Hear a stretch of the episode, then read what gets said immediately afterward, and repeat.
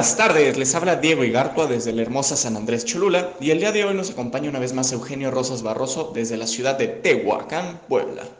Y entre los dos les damos la más cordial bienvenida a otro episodio más de Chácharas Arquitectónicas, donde la cháchara de hoy tratará sobre un tema profundo y complicado, la posmodernidad. Eugenio, es algo difícil poder ubicar a la posmodernidad en una línea del tiempo, pero si hacemos el ejercicio de tratar de posicionarlo, creo que todo es resultado de un largo proceso que comienza desde el Renacimiento, cuando el hombre se desliga de esas cadenas intelectuales que lo sometían a explicar todo a través de una figura divina y por fin comienza a apostarle a la razón y a la ciencia. Y este proceso se mantiene sin cambios, pero en constante evolución hasta el siglo XX, que con las dos guerras mundiales, la segunda de estas, eh, en concreto, evidencia mediante hechos completamente atroces que la ciencia no lo es todo y que se podría encontrar otro método para, para buscar respuestas, ¿no? Y es aquí cuando en los años 50 de la posguerra la sociedad se vuelve indiferente, algo hedonista y se entrega una vida de consumo de objetos. Una sociedad donde prácticamente todo es válido, característica muy marcada de la posmodernidad, vaya surgiendo como tal un fenómeno en el que estoy seguro que tú sabes mucho más que yo, el individualismo. Eugenio, ¿qué nos puedes decir de esto? Digo, algo interesante es que el ser humano en la posmodernidad vive y piensa para él. Constituye su vida a partir de bases y fuentes históricas, pero también va definiendo su manera de pensar y actuar frente a los demás. Poco a poco se va generando una autonomía alrededor de los desenlaces de la vida. Es claro decir que actualmente el ser humano se caracteriza por ser persona en sociedad, pero también por ser individual. Al individuo no le interesa en absoluto la política, la religión ni los grandes conflictos de la humanidad. Es un ser apático. Esto lo dice el doctor Antonio Coel de la Puerta en su comentario a la era del vacío, escrito por Lipovetsky. En el mismo libro Lipovetsky menciona que el narciso es el fin del hombre moderno político, y el nacimiento del hombre psicológico volcado en sí mismo, al acecho de su ser y su bienestar. Este narcisismo individualista, dice Lipovetsky, no es sinónimo de irresponsabilidad. Estamos obsesionados por ser más, pero al mismo tiempo queremos integrarnos en la sociedad y trabajar. La sociedad ya no es una comunidad de metas y fines colectivamente compartidos, sino un agregado de individuos atomizados y narcisistamente orientados hacia una infinita gratificación de los propios deseos e intereses. No sé si lo hayas notado, Diego, pero un dominante en la sociedad parece ser soy porque consumo, Consumo porque todo está ahora al alcance de la mano de mis ilimitados deseos de poseer. Es la época del individualismo económico, posesivo, en masa, y del individualismo del consumidor.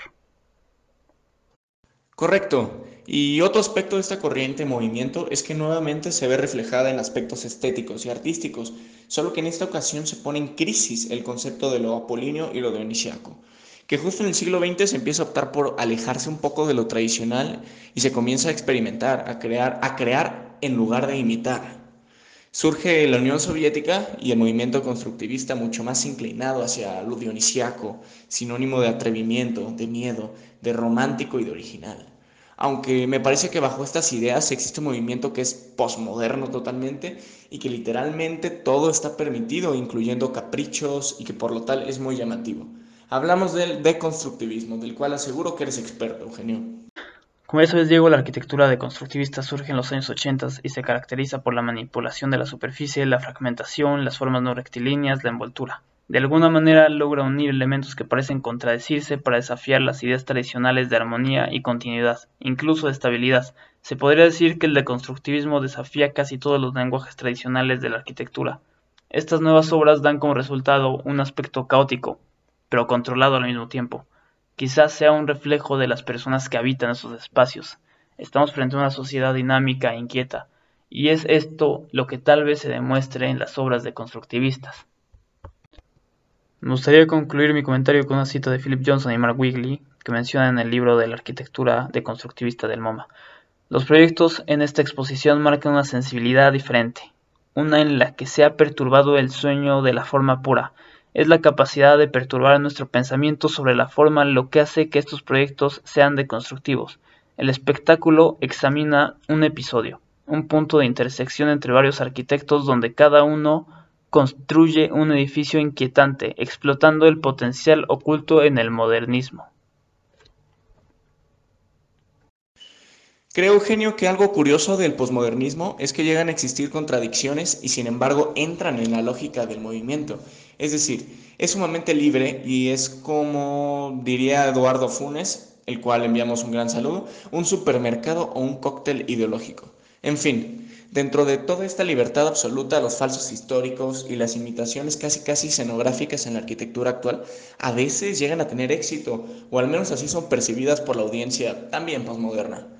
Es decir, en el mismo año en que Daniel Lipskin puede estar haciendo un museo puntiagudo de acero y vidrio que rompe completamente con un contexto y te saca de balance, en Tlaxcala se puede desarrollar un fraccionamiento con una recreación de casco histórico de la Toscana, lleno de máscaras historicistas y falsedades. Y esto demuestra la realidad, que nos encontramos ante una época en la que no existe una tendencia arquitectónica en concreto, sino muchas, varias, demasiadas y no muy claras. Creo también que algo que define estas tendencias son los usuarios.